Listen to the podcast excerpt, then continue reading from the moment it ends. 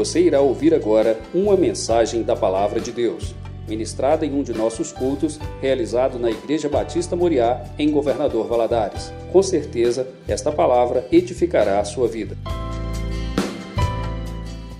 Nós estamos estudando sobre ética cristã, certo?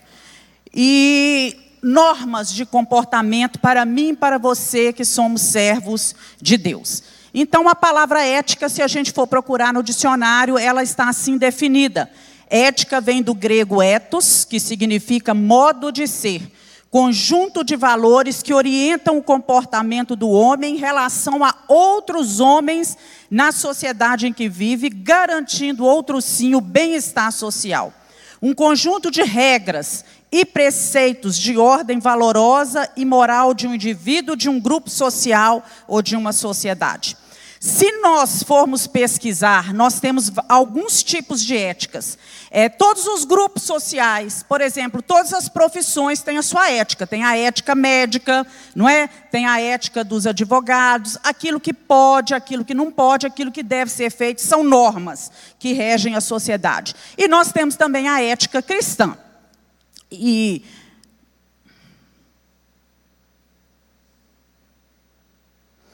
Está ali definido. O que é ética cristã? Seria um conjunto de valores morais é, totalmente, unicamente baseado na Bíblia, nas Escrituras, pelo qual o homem deve regular, controlar a sua conduta neste mundo, tanto diante de Deus, como diante do próximo e assim em relação a si mesmo. Isso seria a ética cristã.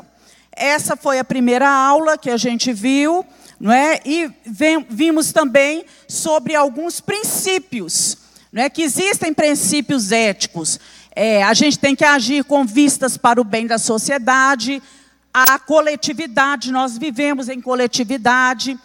Temos que fazer uso responsável e ética da informação que nós obtemos, principalmente no mundo de hoje em que a gente recebe tanta informação, a gente tem que ter ética ao repassar essas informações, normas e regras para evitar o plágio, respeito, justiça, solidariedade, valores e virtudes. E nós estamos aí estudando Paulo, ele é, é, carta de, na carta de Romanos, não é?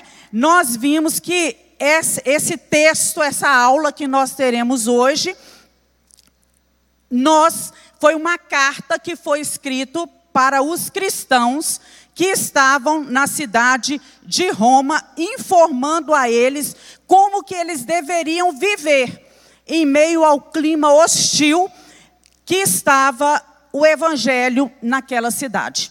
Né? O povo estava ali vivendo sob perseguição e, a, e agora nós vamos ver como que eles deveriam brilhar, resplandecer a luz de Cristo no meio das trevas.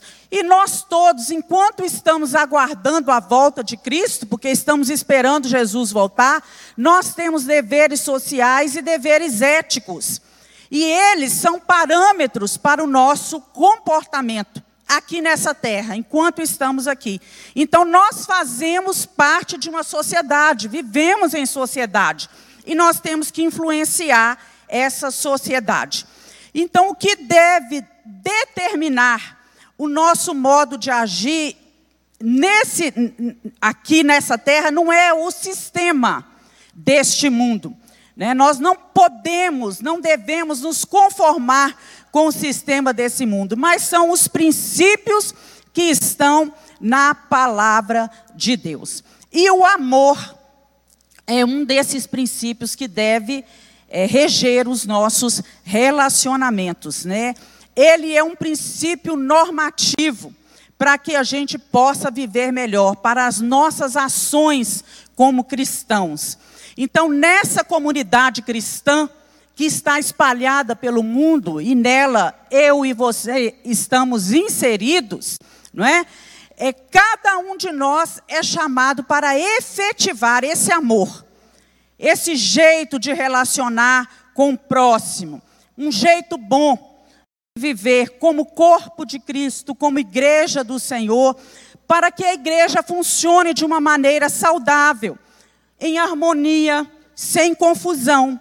E esse princípio do amor, ele deve aplicar-se não somente no contexto, é, no interior da igreja, mas ele também deve ser expandido para o nosso exterior, para as pessoas que estão ao nosso redor. Então, hoje nós vamos falar do amor para com todos. Fale com quem está do seu lado aí, eu devo amar você. Eu devo amar você.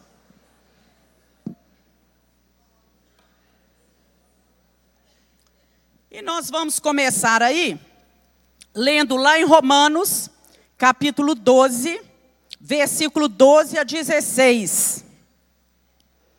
Romanos, capítulo 12, versículo 12 e 16. E o autor diz assim: acompanha aí na sua Bíblia. Alegrai-vos na esperança, sede pacientes na tribulação, perseverai na oração, comunicai com os santos nas suas necessidades, segui a hospitalidade, abençoai aos que vos perseguem, abençoai e não amaldiçoeis. Alegrai-vos com os que se alegram e chorai com os que choram. Sede unânimes entre vós, não ambicioneis coisas altas, mas acomodai-vos às humildes.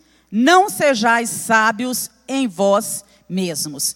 Então, nos pontos que nós vamos tratar a partir de agora, né, nós vemos aí o autor mostrando diretrizes para o nosso comportamento. Como que nós devemos andar, certo? E a primeira que ele traz para nós é que nós devemos nos alegrar na esperança. Olha o que está escrito em 1 Pedro, capítulo 1, 3 e 4. Né? Você pode, inclusive, acompanhar aí na sua Bíblia. Bendito seja o Deus e Pai de nosso Senhor Jesus Cristo, que, segundo a sua grande misericórdia, nos gerou de novo para uma viva esperança pela ressurreição de Jesus Cristo dentre os mortos, para uma herança incorruptível, incontaminável e que não se pode murchar, guardada nos céus para vós. Que palavra maravilhosa. Então, Deus nos gerou para uma viva esperança. A esperança na vida dos crentes, não é? Ela nos ajuda a suportar o sofrimento, as perseguições, as dores, os problemas, os, o nosso tempo de choro e nos ajuda a desenvolver a paciência e ainda a hospitalidade. É o que diz a palavra do Senhor. Então, só quem tem essa esperança viva no seu coração, essa esperança viva em Cristo Jesus, pode passar com alegria pelos momentos difíceis, pelas dificuldades da vida. E ele diz aí também, em 1 Pedro 3,15, acompanha aí, antes santificai a Cristo como Senhor em vosso coração, estando sempre preparados para responder a todo aquele que vos pedir a razão da esperança que há em vós. Olha que coisa linda. Isso quer dizer o quê? que as pessoas que estão ao nosso redor, elas devem reconhecer que nos momentos de dificuldades, de dores, há esperança no nosso coração. E que muitas vezes nós seremos questionados a respeito disso. Como é que você pode ter paz? Como que você pode estar alegre? Como que você pode estar passando por isso sem murmurar, sem reclamar? E nós devemos ter condições de informar e testemunhar para essas pessoas, que é a esperança viva que nós temos em Cristo Jesus. Paulo fala constantemente para os romanos sobre esse tempo da esperança. Talvez ele já estivesse visualizando, né, lá na frente, o, o futuro, quão difícil que seria para aquele povo. Tanto é que em Romanos 8, 24, ele fala assim: porque em esperança, em esperança, nós somos salvos. É em esperança que nós somos salvos. Estando É, ora, a esperança que se vê não é esperança, porque se alguém vê, como esperará? Nós esperamos aquilo que nós não vemos, mas nós cremos que nós temos uma vida eterna preparada para nós do outro lado e que quando partimos dessa vida, algo melhor e algo eterno, uma vida eterna nos aguarda. Por isso nós não tememos. Nós sabemos que os problemas, as dificuldades, tudo que passamos aqui é passageiro. Tudo vai passar. E que nós temos essa esperança viva dentro do nosso coração. Marte Franzman, um teólogo, ele diz o seguinte: teólogo americano, ele diz que a esperança cristã não apenas dá coragem e resistência em aflições prolongadas. Não há momentos que as aflições são prolongadas, meus irmãos. Há aflições que vêm e passam rápido. São aquelas tempestades como as chuvas de verão, né? Que caem, vêm trovões, vêm relâmpagos, né? Cai, mas daí a pouco passa. Mas tem momentos que as aflições são prolongadas. Então ele diz que a esperança cristã não apenas dá coragem e resistência em aflições prolongadas, mas ela dá ao cristão a largueza de coração que o torna receptível às necessidades dos irmãos na fé. A esperança cria a capacidade de amar e bendizer os próprios perseguidores. É essa esperança que nós temos que faz isso. E embora haja sofrimento presente na nossa vida, nós nos alegramos nas promessas de Deus. Nós sabemos em quem temos crido. Nós temos esperança. E essa esperança que nós temos em Cristo Jesus a esperança que é aquilo que nós cremos pela fé vai se cumprir. Essa esperança ela enche o nosso coração de alegria. Por isso nós podemos cantar como Paulo e Silas cantaram na prisão. Mesmo com dificuldades, mesmo com problemas, nós podemos cantar a despeito das circunstâncias externas que estão ao nosso redor, daquilo que está acontecendo de negativo ao nosso redor, nós podemos cantar, louvar a Deus, porque nós temos esperança. E nós temos que nos alegrar nisso. Nos momentos de dificuldades, alegrai-vos na esperança. A carta aos Filipenses é a carta da alegria, fala muito sobre isso, que nós temos que nos alegrar no Senhor.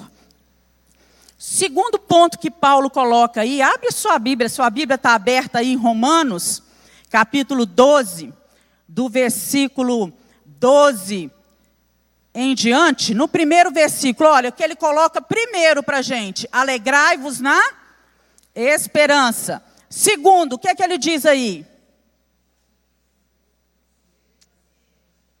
Sede pacientes em quê? Na tribulação, sede pacientes na tribulação. Ele vai falar isso para nós. Então, essa esperança cristã que nós temos, ela nos dá coragem, nos dá resistência nas aflições. E isso exige de nós o quê? Paciência. Nós vivemos hoje no mundo da impaciência.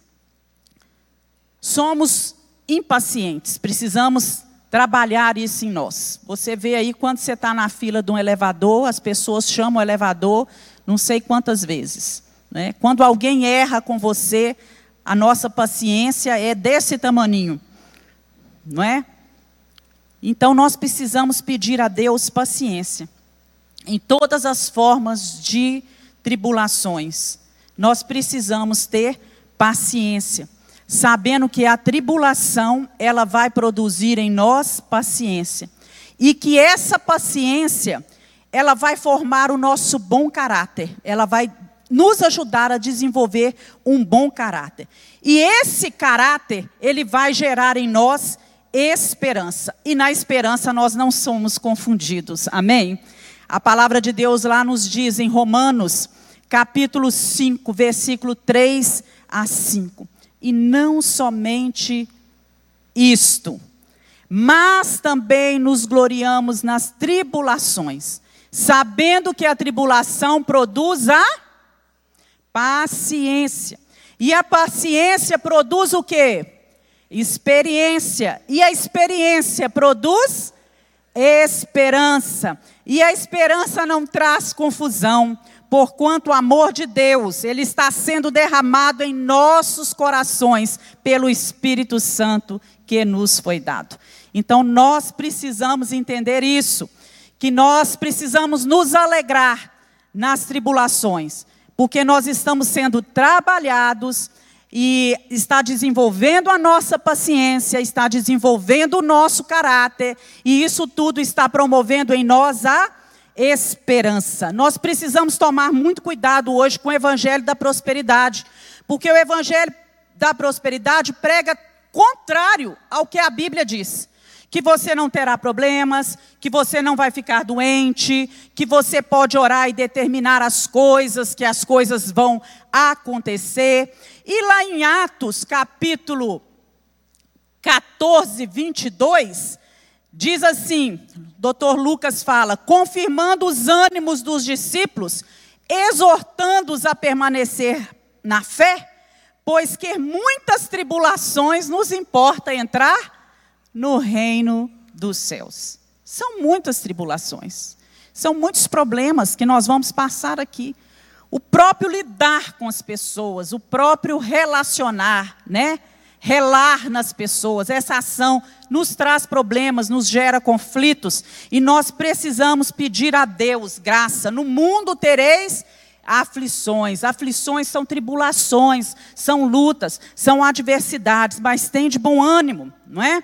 E na, na tribulação, Deus nos dá a oportunidade de crescer, de nos tornarmos pessoas melhores, uma família melhor, uma igreja melhor.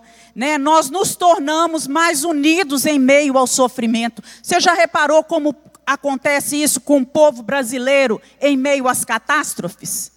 Quando acontece uma catástrofe, o país inteiro faz o quê? se levanta, se move para fazer campanhas e para ajudar aquele local. Né? Nós já presenciamos isso e já participamos disso várias vezes. Olha nós aqui, quantas vezes nós já não nos unimos para poder abençoar uma determinada instituição ou um irmão que estava em maior necessidade. Então, nos momentos de sofrimento, de tribulação, nós nos unimos. As tribulações, ela tem esse poder de unir. Ela nos torna conselheiros melhores, pessoas melhores, mais sábias, mais experimentadas. Ajuda-nos a purificar o nosso interior. E nós precisamos pedir a Deus que nesses momentos de tribulação nós estejamos firmes.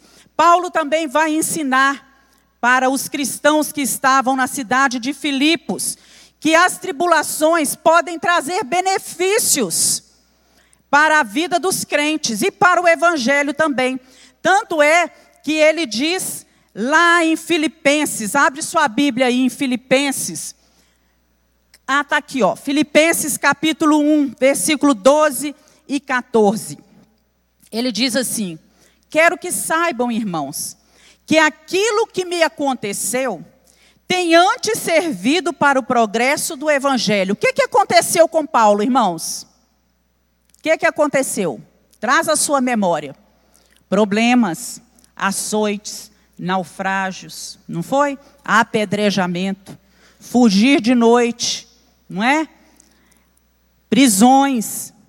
E ele fala: Quero que você saiba, aquilo que me aconteceu tem servido para o progresso do Evangelho. Como resultado, tornou-se evidente a toda a guarda do palácio. Ele estava preso, mas a guarda, a guarda mais importante, os melhores, que era a guarda pretoriana que estava ali, tornou-se evidente para essa guarda e a todos os demais que estou na prisão por causa de Cristo. E a maioria dos irmãos motivados no Senhor pela minha prisão, estão anunciando a palavra com maior determinação e destemor. Olha que coisa linda. Serviu não só para que eu falasse a guarda, mas também serviu de motivação aos crentes que estão vendo que eu estou perseverando, alegre, firme, paciente na tribulação, e eles estão pregando o evangelho de uma forma mais destemida, de uma forma melhor. Que nós sejamos também é, pacientes na tribulação. E Paulo continua: alegrai-vos, não é? Nas tribulações, sede, alegrai-vos nas tribulações, alegrai-vos. Deixa eu virar aqui, peraí. Alegrai-vos na esperança, sede pacientes na tribulação. E o terceiro ponto que ele coloca para a gente aí, a terceira diretriz. Perseverai na oração. Nos momentos de aflição, a nossa tendência é buscar mais a Deus, não é? A grande maioria faz isso. Tem uns, né, que estão mais no leitinho espiritual, que têm menos intimidade com Deus, que nesses momentos se afastam. Mas nós, eu creio que todos aqui, não é, que já são mais maduros na fé, sabem que momentos de tribulação nós precisamos orar mais, buscar mais ao Senhor. Né? Mas quando nós não desenvolvemos a paciência na oração, dificilmente a gente persevera. Até mesmo na oração a gente tem que desenvolver essa paciência. Nós devemos ser perseverantes na oração. Paciência para orar, orar hoje e às vezes não ver hoje a nossa oração respondida. Não é? A oração, nós sabemos que devemos orar, porque a oração é que traz para o nosso coração consolo, ela traz conforto, traz alívio, traz paz. Quando nós oramos, nós sentimos isso. E lá em 1 Tessalonicenses 5, 4, vamos repetir? O que, é que diz? Orai sem. Vamos repetir de novo? Orai sem cessar. Sem cessar, em todo o tempo. Nossa mente ligada, nunca desligada do Senhor. Buscando ao Senhor.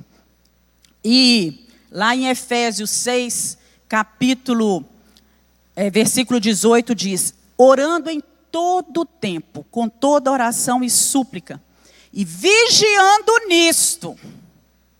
Vigiando, orai com oração e súplica e vigiando nisso. Quer dizer, você está vigiando, se você está orando mesmo, com toda perseverança e súplica por todos os santos.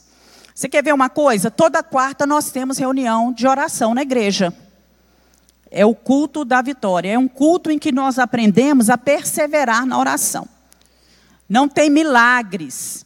É, não tem misticismo no número sete. Não é? Em você vir sete quartas-feiras. Em você colocar o seu pedido de oração dentro de uma caixa de oração. O milagre está em você perseverar diante de Deus porque Deus ouve o seu clamor. Não é? Nós todos deveríamos ter em casa uma caixa de oração da família, né, a qual nós pudéssemos colocar ali os nossos pedidos. Né? Isso aqui, ó, pode funcionar, né, o nosso projetando. Isso aqui é perseverar em oração. Por que vir, vir cinco dias? Cinco dias de agradecimento a Deus é muito diante de tudo que ele fez durante do ano e diante no, no, ano que se passou e diante da nossa necessidade de entrar um novo ano buscando ao Senhor e dependendo dele, não é, não é? Então nós precisamos perseverar em oração. A continuação na oração não é só orar uma vez, continuar na oração, ela é uma necessidade para mim e para você. E esse exercício, ele é coerente com a vida cristã. Paulo fala sobre isso. Né? Nós temos que perseverar nessa vida disciplinada de oração. E ele continua falando, né? Alegrai-vos na esperança, sede pacientes na tribulação, perseverai na oração. E que mais que ele diz? Compartilhai as necessidades dos santos. Segundo ele, nós, os crentes, nós temos responsabilidade social com os irmãos na fé, com aqueles que são nossos irmãos, especialmente no tempo em que eles estão passando por tribulação. Ele conclamou os irmãos da, da região da Galácia a fazer o bem, principalmente aos da família da fé. Eu gosto muito desse versículo porque ele diz assim: porquanto enquanto temos oportunidade. Porque pode ser um dia que nós não tenhamos mais oportunidades, não é?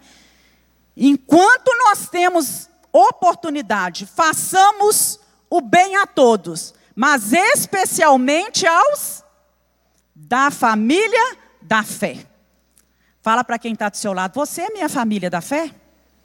Você é minha família da fé, não é? Nós estamos juntos, todos os outros cristãos juntos, nós somos a família da fé. Não é? E ele vai citando, por exemplo, ele cita lá em Romanos 15, 26, o que os irmãos da Macedônia e da Cássia, ele fala assim, porque pareceu bem aos irmãos da Macedônia e da Cássia fazerem uma coleta para os, prós, os pobres dentre os santos que estavam na igreja em Jerusalém. Olha que coisa linda. Os irmãos da igreja da Macedônia, da igreja da Caia, viram as necessidades dos irmãos mais necessitados na igreja em Jerusalém e pareceu bem, eles julgaram que era bom, que era necessário eles fazerem uma coleta e enviar para aqueles irmãos. Irmãos, olha isso aqui. Hoje é dia de ação social. O que, é que nós estamos fazendo aqui?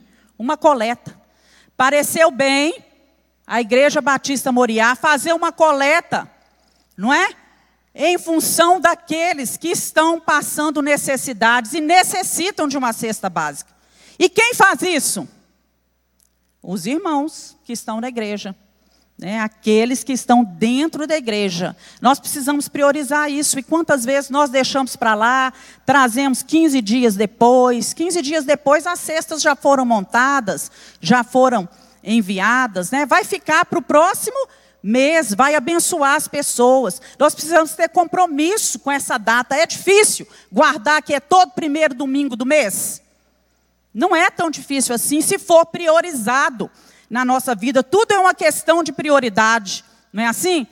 Você vai lembrar, o mês está entrando. Primeiro domingo é o dia de ação social.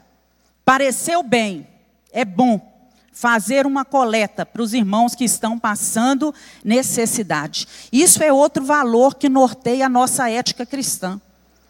Nós precisamos entender isso. Né? Veja quanto aprendizado na escola bíblica dominical. Eu fico encantada com isso. Quando nós entramos na igreja, na escola bíblica, nós vemos, desde a nossa primeira, hoje é a quarta aula, desde a nossa primeira aula sobre ética, quantas coisas nós já vimos e quantas coisas temos que aprender. E às vezes nós já sabemos disso tudo mas precisa, nós como seres humanos, precisamos sempre estar trazendo as coisas à nossa memória, sempre lembrando disso, não é? Então é importante frequentar a escola bíblica dominical, é importante trazer os filhos, perseverar na escola bíblica dominical. Ah, eu não aguento acordar, irmão, põe o um relógio para despertar, levanta, lava o rosto, né? Toma um café e vem, deixa para dormir à tarde. Você tem a tarde para dormir, precisa dormir de manhã. Prioriza no sábado dormir mais cedo. Ah, mas tem tanta programação. Mas não importa, se você dormir meia-noite, uma hora da manhã, põe um relógio para despertar, seu corpo aguenta. Você dorme à tarde, não é? Nós precisamos priorizar esse tempo. João, também na sua carta, ele ressaltou a providência para as necessidades dos irmãos. Olha aí, 1 João 3,17. Vamos ler juntos? Tá aí, vamos lá? Se alguém tiver recursos materiais e vendo seu irmão em necessidade, não se compadecer dele, como pode permanecer nele o amor de Deus? É sério ou não é? Puxa a nossa orelha ou não puxa? Se você tem recurso como pode não se compadecer dos irmãos? Né? Não ajudar os irmãos. Tiago também vai falar sobre isso. Ele diz lá em Tiago 2, 15 e 16. Vamos ler? Se um irmão.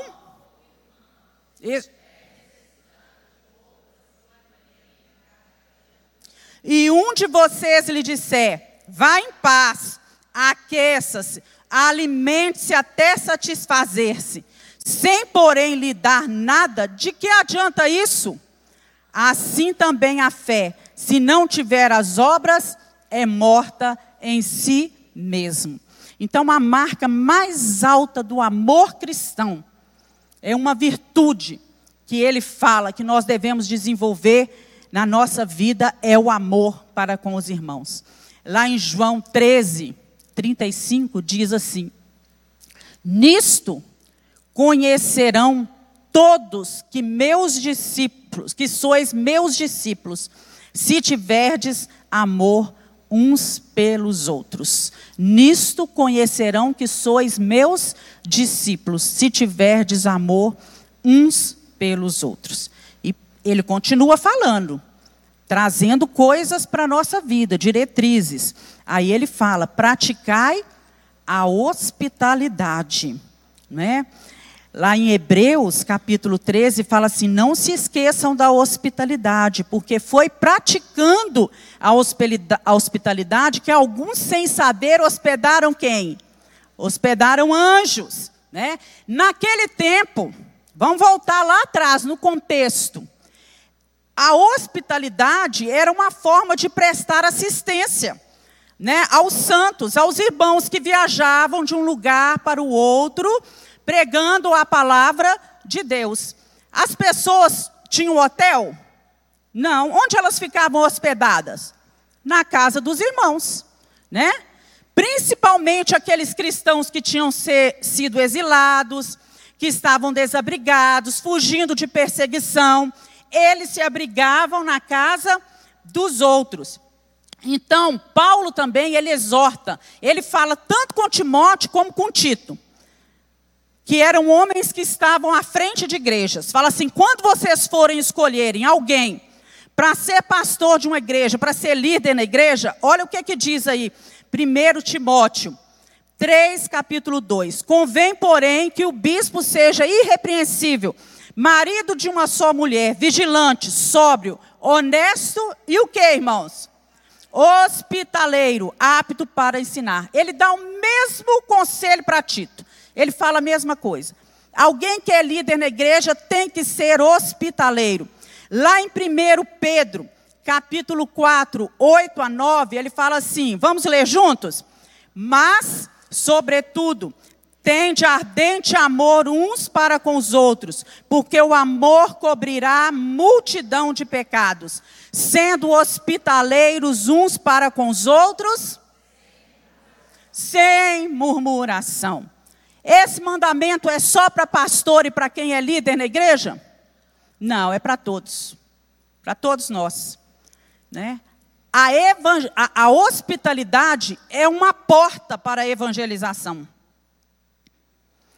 Você pode abrir as portas da sua casa para receber um grupo de estudo e convidar seus vizinhos não cristãos para estarem presentes. Deixar que as pessoas que estão ao seu redor, seus amigos, olha que porta aberta para a evangelização. Você que tem uma empresa, você que tem gente, convidar seus funcionários, olha, dia tal tem estudo bíblico na minha casa. Vá, vai participar com a gente. Deixar que as pessoas vejam como que vocês vivem em harmonia dentro do lar. Como que funciona a sua casa, não é? Só quem é hospitaleiro que faz isso. Só quem é hospitaleiro consegue abrir a sua casa. Para um núcleo de estudo bíblico, para um grupo estudar a palavra de Deus, não é? E nós precisamos pedir a Deus que nos, dá, nos dê graça.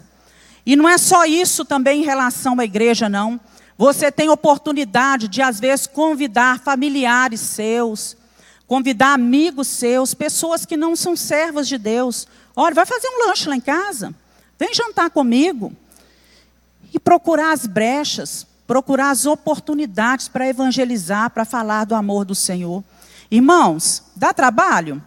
Dá. Para mim, nem tanto assim, porque já estamos acostumados, né, Jaqueline, a viver no lerê ali na cozinha. Ah, dá trabalho, mas é coisa boa, né? Você pode abrir sua casa e abençoar outros. Deixar que as pessoas percebam como é o seu lar, a diferença que tem, a comunhão que tem entre você e seu esposo, os seus filhos, sentar ao redor da mesa. Isso é testemunhar, não é? Mas nós também precisamos tomar cuidado. Tanto é que esse aviso foi dado aos irmãos lá da época né? Porque muitos crentes colocavam todo mundo para dentro e não sabia, né? Até mesmo no mundo de hoje, nós precisamos tomar cuidado. É todo mundo que chega aí falando que é crente, que é servo de Deus, todos os missionários, todos os pastores, todo mundo que você pode levar para dentro da sua casa? Não, claro que não, não é? Então nós precisamos tomar cuidado com esses falsos cristãos. A palavra de Deus nos diz: sede simples como as pombas, mas prudentes como as serpentes. E aí ele continua, né? Vai continuando. Olha só, quanta coisa. Abençoai os que vos perseguem. E eu gostaria que agora você parasse um pouquinho e abençoasse a vida do seu irmão. Fala aí, eu te abençoo em nome de Jesus. Mas que bênção! Não é só eu te abençoo, não. Qual é a bênção que você quer transmitir à vida dele? Abençoou com quê? Com paz, com alegria, com prosperidade, não é? Lá em Mateus 5, Está escrito ali: Eu, porém, vos digo: amai os vossos inimigos, bendizei os que vos maldizem, fazei bem aos que vos odeiam, e orai pelo que vos maltratam e vos perseguem. Eita, né? Olha só. Abençoar o irmão da igreja aí não é fácil? Chegar perto dele, dar um abraço nele, ó, que Deus te abençoe com paz, Deus abençoe sua casa, sua família. É tão gostoso, não é? Receber um abraço e falar que Deus abençoe sua casa, sua família, seu trabalho. Mas o que, que ele está falando aqui para a gente? Abençoai os que vos perseguem. E Pedro também vai falar sobre isso. Que a gente evite vingança e, e que abençoemos aqueles que nos perseguem. Qual é a nossa tendência? Quando alguém está perseguindo a gente, quando alguém está maldizendo, quando alguém está pisando em nós, qual é a nossa tendência? Eu vou me vingar. Na hora certa virá a oportunidade. Né? Eu vou retribuir. Né? E muitas vezes, algumas crises que nós passamos com as pessoas podem nos levar a ter esse sentimento em relação às pessoas que nos prejudicaram sentimento de vingança. É aí que a gente percebe a diferença daqueles que estão em Cristo Jesus. Nós devemos ter em nós o mesmo sentimento que há em Cristo Jesus. Que, que Jesus fez na cruz quando ele olhou para aqueles que estavam ali chicoteando, colocando coroa de espinhos na sua cabeça, furando com a lança? Deus falou o quê? Jesus falou o quê? Senhor, perdoai-os, abençoai-os, porque eles não sabem o que fazem, né? Lá em Romanos, capítulo 12, versículo 9, diz assim: Não vos vingueis a vós mesmos, amados, mas dai lugar à ira, porque está escrito: Minha é a vingança eu recompensarei, diz o Senhor. Quem é que vai tratar com as pessoas? Deus. No tempo certo, Deus vai tratar. E nós, no que depender de nós, nós devemos viver em paz com todos os homens. Lá em Tiago 3, capítulo 9 a 12. Vocês viram como que eu coloquei versículos, né? Para a gente ver que está tudo na palavra. Mas nenhum homem pode domar a língua. É um mal que não se pode refrear. Está cheia de peçonha mortal. Pensar que essa coisinha que está aqui na gente, né? Tem veneno às vezes. Com ela bendizemos a Deus e Pai, e com ela amaldiçoamos os homens feitos à semelhança de Deus. De uma mesma boca procede bênção e maldição. Meus irmãos, não convém que se faça assim. Não convém que se faça assim. Cada um de nós deve aprender a dizer o bem em relação aos outros, certo? E ele continua dizendo: Alegrai-vos com os que se alegram, e chorai com os que choram. Ele está falando de quê aqui? Você se alegrar com quem se alegra e chorar com quem está chorando, é você ter empatia, é você aprender a se colocar no lugar da pessoa. Então, o que, é empatia? Né? A capacidade de identificar-se com outra pessoa, de sentir o que ela sente, de querer o que ela quer. Se você for no dicionário, está assim: é a capacidade de você sentir o que uma outra pessoa sente, caso você estivesse na mesma situação vivenciada por ela. Procurar experimentar de forma objetiva e racional o que sente o outro, a fim de tentar aprender sentimentos e emoções. E isso acontece quanto mais nós vamos nos aproximando do Senhor. Quanto mais perto de Deus estamos, mais perto do nosso irmão nós conseguimos estar também. O amor nos torna sensível às tristezas e às alegrias dos outros. Jesus é o nosso maior exemplo de empatia. Lá em Isaías capítulo 5, é, 53, diz assim: é, certamente ele tomou sobre si as nossas enfermidades e sobre si ele levou as nossas doenças. Contudo, nós os, o consideramos castigado por Deus, por ele atingido e afligido. No Novo Testamento, quando você vê, Jesus passa e vê um cego de nascença. A Bíblia fala assim: Jesus teve compaixão dele, não é? Daí a pouquinho Jesus vê um outro que está na igreja, sentado lá com a mão mirrada, e a Bíblia diz: Jesus teve compaixão dele. Jesus conseguia se colocar no lugar das pessoas. O que, que essa pessoa está sentindo nesse momento? E ele é o nosso maior exemplo. Né? Crisóstomo, que foi um arcebispo em Constantinopla, ele fala assim: é mais fácil chorar com os que choram do que se alegrar com os que se alegram. Porque é comum a natureza humana, a minha natureza é a sua, chorar pelos que sofrem. Contudo, podemos cair no pecado da inveja ao ver uma pessoa obtendo sucesso. No entanto, quem ama sempre ficará feliz com a alegria da pessoa amada. Amém? Que nós possamos nos alegrar com os que se alegram e chorar com os que choram. Champlin dizia, né?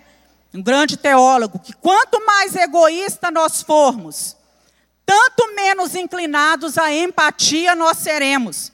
Em contrapartida, quanto mais altruísta nós formos, tanto maior será a nossa apatia pelos nossos semelhantes. Então nós temos que nos esforçar. Nos esforçar para ter a nossa mente compassiva, né, cheia de empatia, que o nosso coração se deixe tocar né, pela aflição do nosso próximo e se alegrar com as alegrias dele. E ele continua, meus irmãos, né? Tende o mesmo sentimento uns para com os outros. Ter o mesmo sentimento uns com, para com os outros traz a gente, traz a nossa mente é, unidade, harmonia. Nós precisamos ter harmonia né, é o compartilhar incondicional da nossa vida com os outros membros do corpo de Cristo, com a igreja do Senhor. Se você for para o dicionário, a palavra harmonia quer dizer acordo, equilíbrio, concórdia, ordem. Então, Paulo está focalizando aqui a necessidade de amor, de harmonia, de acordo entre os irmãos que estão na igreja. E essa harmonia é resultado do amor que há no nosso coração, porque aqui está repleto de gente diferente, que foram educados de maneira diferente, que têm graus de estudo diferente, que pensam de forma diferente, o que é muito bom, não é? Que é muito bom isso, mas ele fala também que nós precisamos ter harmonia que essa harmonia é um resultado natural do amor. Eu sei que o meu irmão é assim, que ele pensa assim, mas eu consigo conviver com ele. Não é? Eu consigo conviver com ele, eu sei amá-lo, eu consigo amá-lo. Né? E nós sabemos que, da mesma forma que a harmonia é resultado do amor, a dissensão, as brigas, os conflitos, né, confusão é resultado de quê? De orgulho, de vaidade que há dentro de nós. E ele coloca para a gente lá em Romanos 15, 5. Está aí primeiro Filipenses, vamos ler. Completai o meu gozo para que sintais o mesmo, tendo o mesmo amor, o mesmo ânimo, sentindo uma mesma coisa. E lá em Romanos 15, 5, ele coloca assim: Ora, o Deus de paciência e consolação vos conceda o mesmo sentimento uns para com os outros, segundo Cristo Jesus, para que concordes a uma boca, glorifiqueis ao Pai, ao Deus e Pai de nosso Senhor Jesus Cristo. Igreja precisa de harmonia. Precisa de irmãos concordando com as doutrinas da fé irmãos louvando juntos, concordando com o louvor. A harmonia reflete no nosso relacionamento. Quando nós nos relacionamos bem uns com os outros dentro da igreja, lá João 17, 23, nós lemos, né? Eu neles e tu em mim, para que eles sejam perfeitos em unidade, para que o mundo conheça que tu me enviastes a mim e que os tem amado a eles como me tem amado a mim. Então nós precisamos ter o mesmo sentimento uns com os outros. E ele vai além. Ele fala assim: condescendei com o que é humilde. Em vez de ser desorgulhosos, condescendei. O que é condescender? É você consentir, você ceder, você transigir em alguma coisa, renunciando à sua superioridade ou então à sua dignidade. E ele fala que tem duas formas de, de interpretação. Uma é lembrar que essa carta aos romanos, né, para quem foi endereçado, os romanos naquela época, eles tinham escravos. Eles tinham servos dentro da sua casa não é? E havia diferentes classes sociais, ricos e pobres. Então, condescender aqui seria renunciar essa superioridade dentro da igreja, de posição social. Não importa quem você é.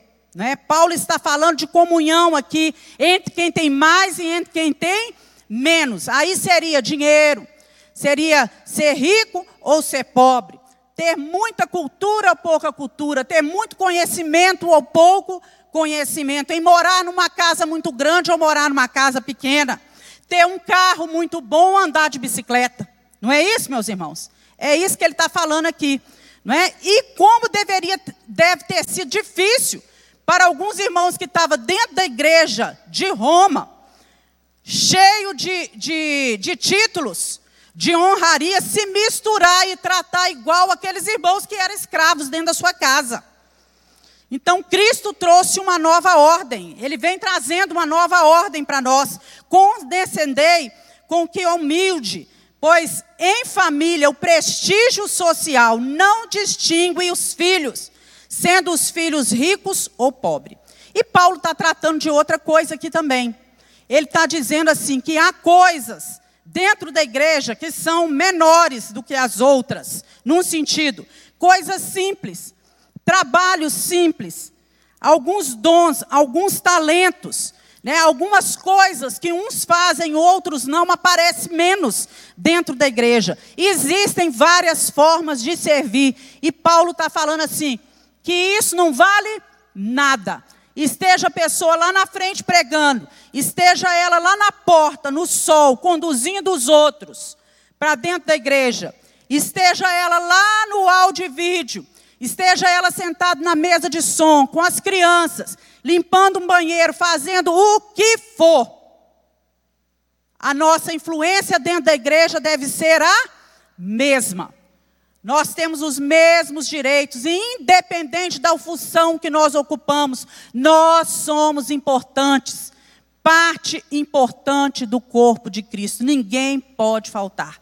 E ninguém deve privilegiar a quem tem mais posição social, intelectual, a quem tem mais cargos, cargos que são mais vistos dentro da igreja. Ninguém deve ficar de fora do convívio da comunhão cristã. Você pode dizer amém? Amém. Todos são importantes. Fala para quem está do seu lado, você é importante. Você é importante no corpo de Cristo. E aí ele termina com um coro para nós. Olha só, ele fala: Não sejais próprio a seus próprios olhos. Lá em Provérbios 3, 5 e 8, nós lemos isso. Confia no Senhor de todo o teu coração e não te estribes no teu próprio entendimento. Reconhece o Senhor em todos os teus caminhos e ele vai endireitar as tuas veredas. Não seja sábio a teus próprios olhos. Teme ao Senhor. Aparta-te do mal. Isto será o quê? Saúde, bênção para o teu âmago, para o teu interior. O âmago não é o interior? Para o teu interior. E vai ser saúde para os teus ossos, não é? Então é um perigo a gente começar a se comparar com os outros, querer ser o, o que os outros são, ou julgar que nós somos melhor uns do que os outros, não é? Querer se mostrar mais espiritual, não é? Há pessoas que não aceitam orientações de quem é líder, não respeitam liderança, se rebelam. O final é sempre o quê? Queda espiritual e divisão dentro da igreja. Não tem outra coisa. Quando nós nos comportamos dessa forma. Então nós precisamos, né, entender o convite do Senhor Jesus, que é amar. O amor não se ensoberbece. Né, lá em 1 Coríntios 13, 1 Coríntios, espera aí, eu não fui lá, né? 1 Coríntios 13, 4, o amor é paciente, Ó, oh, nós já falamos sobre isso. O amor é bondoso, não inveja, não se vangloria, não se orgulha, não trata, não maltrata, não procura seus interesses, não se ira facilmente, não guarda rancor. Que nós possamos pedir ao Senhor que nos dê é, a sabedoria, nos dê direção, mas que seja a sabedoria do Senhor. E que se tivermos que nos gloriar, Olha o que, que diz Jeremias, capítulo 9, versículo 24. Mas o que se gloriar, glorie-se nisso, em me entender e me conhecer, que eu sou o Senhor, e que eu faço beneficência, juízo e justiça, justiça na terra. Gálatas 6,14. Mas longe esteja de mim gloriar-me, a não ser no quê? Na cruz de Cristo Jesus, pela qual o mundo está crucificado para mim e para para mim e eu para o mundo. Que Deus nos dê graça para entendermos aquilo que foi falado nessa manhã. Virtudes que precisamos desenvolver na nossa vida, virtudes ética. Isso tudo faz parte da ética do cristão. Tudo isso tem que estar presente na nossa vida. Vamos nos colocar de pé e vamos orar? Nós te louvamos, Deus, porque a tua palavra ela é viva e ela é eficaz. Ela produz, ela tem o poder de entrar no nosso âmago e produzir mudanças dentro de nós, de cortar a nossa alma. Meu Deus, de nos dar entendimento, de mudar as nossas emoções, o nosso jeito de proceder, de abrir os nossos olhos. Senhor, nós queremos ser sensíveis e praticantes a essa tua palavra. Capacita-nos nessa manhã em nome de Jesus que a tua palavra possa produzir vida nos nossos corações. Em nome de Jesus, nós oramos. Amém.